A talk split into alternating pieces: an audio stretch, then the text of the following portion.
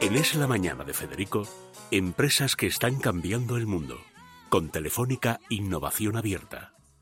Fly me to the moon and let me dance among the stars. Let me know what spring is like on Jupiter and Mars.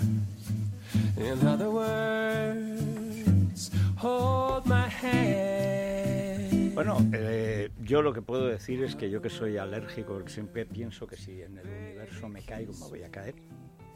Cosa un poco absurda, es una gravedad que me voy a caer, pero tengo esa cosa.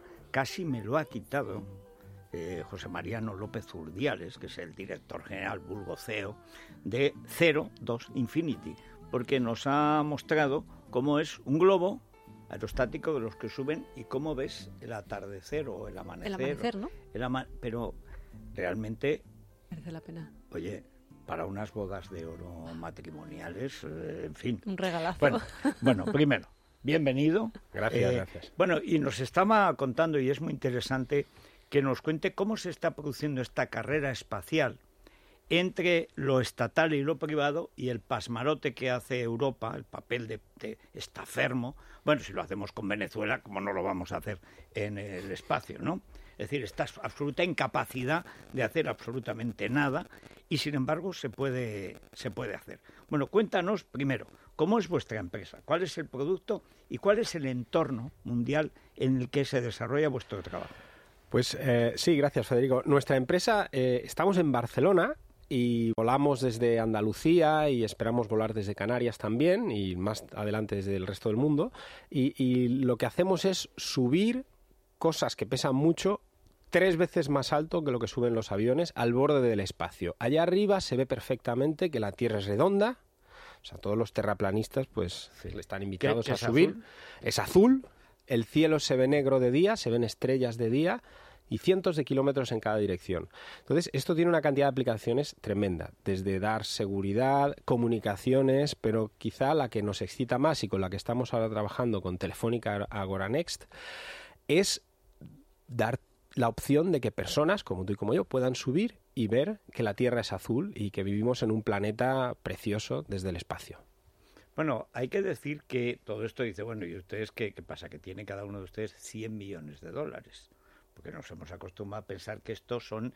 Porque pensamos en presupuestos de Estado. Pensamos en la NASA, pensamos en los rusos, eh, pensamos en la perrita Leica, que fue la primera cosa que se supone que subió al espacio y ahí se perdió, la perra. Curiosamente, como el Tor del Pacma debe ser soviético, nunca se acuerda de la primera mártir, la primera perra mártir del espacio, que fue la perrita Leica. Bueno, pero ¿cuánto nos cuesta? ¿Cuál es vuestro proyecto de...? Porque Guaira eh, ha empezado este año algo muy interesante, que es... En España siempre ha habido muchos inventores, es un país muy creativo, siempre. Pero lo que no había era capacidad empresarial o capacidad de crear empresas, a veces porque los inventores están a lo suyo, o a veces porque no se creía en la posibilidad, y mira que hay ejemplos, Edison, Ford, etcétera, que hay gente capaz de inventar y al mismo tiempo de crear la empresa para comercializarlo.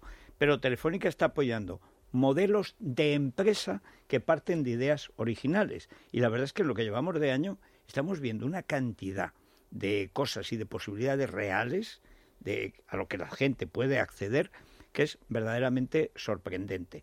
Co- ¿Cuánto nos costaría? Imagínate que Isabel Viaje. y yo, y no sé, y Rosana y una más, porque son cuatro personas, ¿no? Por cápsula. Por Sí, cápsula. Cuatro Más dos vez, sí. pilotos. Dos pilotos, sí. Nos- eh, podemos subir y tal. ¿Cuánto nos costaría? Pues ahora mismo se están tomando ya reservas a, a 110.000 euros la plaza, La que hay que poner en contexto porque eh, Red Bull, que fueron los últimos que subieron en una cápsula allí al borde del espacio, no sé si recordáis, eh, Félix Baumgartner que saltó, porque es Sí. una tecnología similar a la que usamos, ellos se gastaron unos 40 millones de dólares en el vuelo. Los rusos están vendiendo plazas a cerca de 90 millones de dólares el, el vuelo. Y hay un monopolio de Roscosmos, de la Agencia Espacial Rusa, que hay que romper.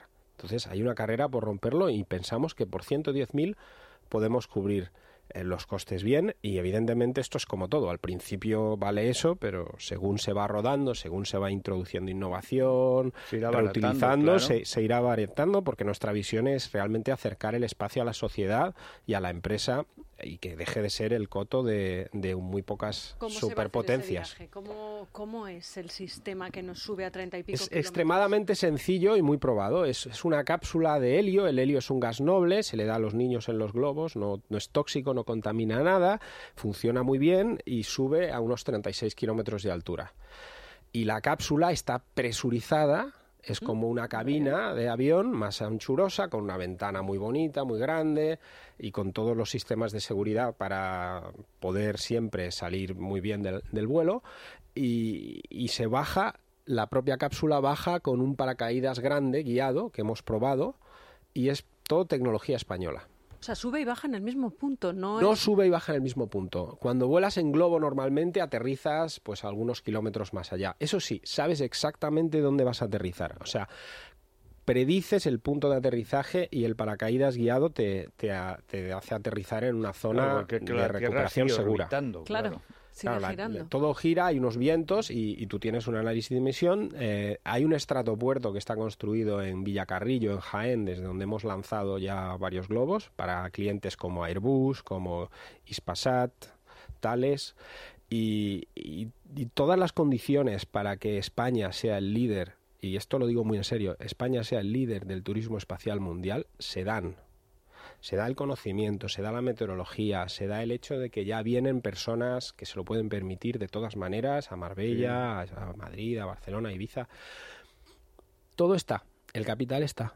Eh, hay que poner manos a la obra, pero España ¿Y lo tú- tiene y fácil. ¿Qué es lo que falta? La ronda de financiación. Eh, falta acabar de cerrar y quizá un poquito que nos lo creamos y un poco un pelín más quizá de, de voluntad política de asumir ese rol, porque la verdad es que el, el espacio, el turismo espacial es, es una experiencia, en- por lo menos en una fase inicial, de lujo, es una experiencia premium, no estamos hablando de una cosa eh, muy barata aún, pero el turismo, o sea, el- las cosas premium en general, ya sean los coches, la ropa, los rotuladores o bueno, los, los- las plumas, todo lo que se hace así es europeo.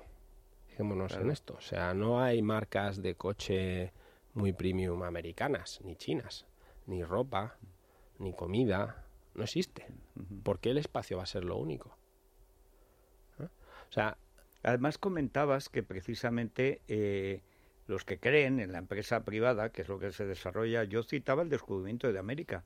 La corona de Castilla, que tenía menos de 5 millones de habitantes, conquista un continente desconocido a base de contratas privadas. Todo desde el descubrimiento hasta las expediciones militares, etcétera. Luego venían los corregidores, ponían la ley, había que cumplir la ley que mandaba la corona, pero el riesgo lo cubrían empresas privadas que corrían con el riesgo y con el beneficio si lo había. Y en 40 años habían conquistado un continente. Primero, los españoles en aquella época eran mu- muy echados para adelante. Y luego es que es el sistema que funciona. O sea, si hubiera sido la corona, bueno, no habríamos pasado ni de las Azores. ¿Por qué? Porque la burocracia al final te lo impide todo. Y comentabas cómo precisamente en este ámbito privado la posibilidad de agilizar este mercado es enorme, pero que en Europa esto no acaba de...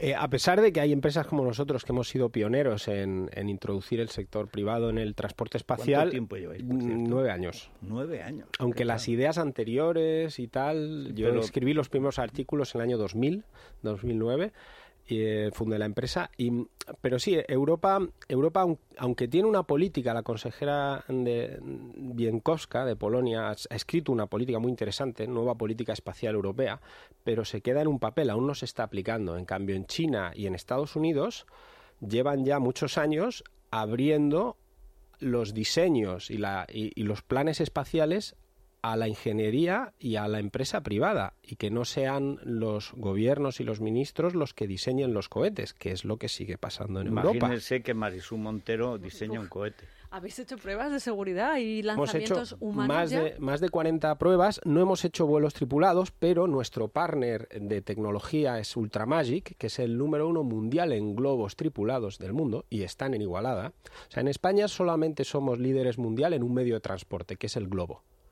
Y la empresa, que es una empresa puramente privada, sin subvenciones ni nada, está en Igualada, cerca de Barcelona. Y fueron los primeros que confiaron en nosotros e invirtieron. Entonces tienen todos los permisos, todas las autorizaciones de las agencias eh, Y esto de calculáis seguridad. que el año que viene ya podremos comprar el billete. Ya se están vendiendo billetes y podríamos empezar a hacer vuelos experimentales para el año que viene. Bueno, ¿y cómo fue lo de Guaira? ¿Por qué Telefónica eh, confía? Porque, bueno, eh, la empresa de Igualada de alguna manera está en el sector, os conocéis. Claro. Porque además al principio seríais cuatro, tirando por lo alto, ¿no? Sí. O sea, dos o- un tercero que estaba allí.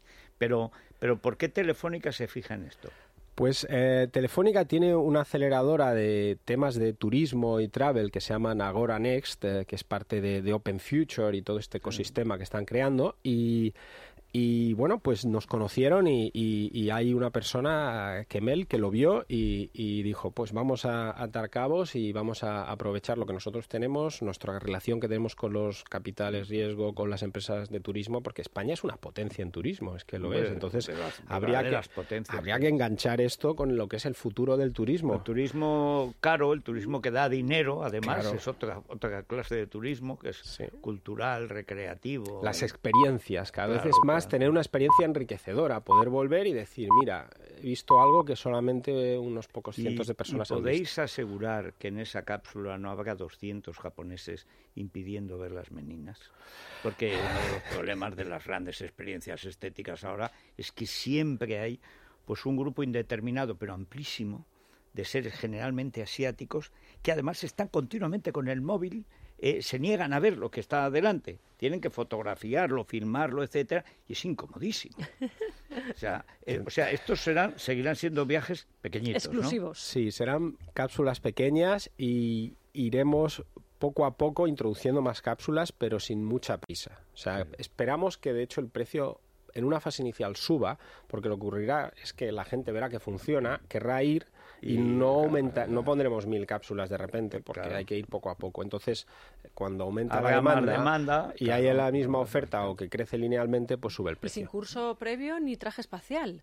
Eh, los trajes espaciales son solo para la fase inicial de pruebas. O sea, ahora ya hemos comprado el primero, estamos hablando, trabajando para adquirirlos, pero para la fase inicial, cuando los turistas suban, irán como en un avión con unas mangas de camisa. Perfecto. Yo creo que nos ha Me convencido. ¿eh? bueno, muchísimas gracias. ¿eh? Gracias a vosotros. Y enhorabuena. Nos vamos a las noticias. Y mañana a las seis aquí, como clavos. Pásenlo bien.